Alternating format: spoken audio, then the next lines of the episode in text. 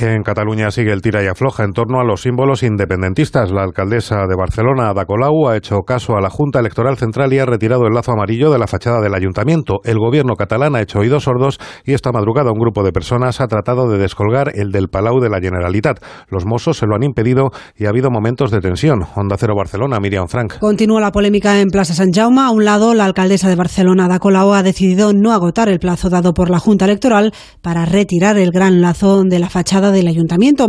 Al otro, una gran pancarta con este símbolo continúa reinando en la Generalitat. Una pancarta que esta pasada noche ha intentado retirar un grupo de personas. Los hechos han tenido lugar sobre la una de la madrugada, cuando se han vivido momentos de tensión y empujones entre los Mossos de Escuadra y el grupo formado por unas 20 personas. Los Mossos han identificado a cuatro de estas personas, entre ellas al propietario del palo con el que han intentado descolgar la pancarta y han abierto diligencias que ya han sido enviadas al tal y como ya hicieron tras el intento de retirar el lazo de la fachada del ayuntamiento la madrugada del jueves.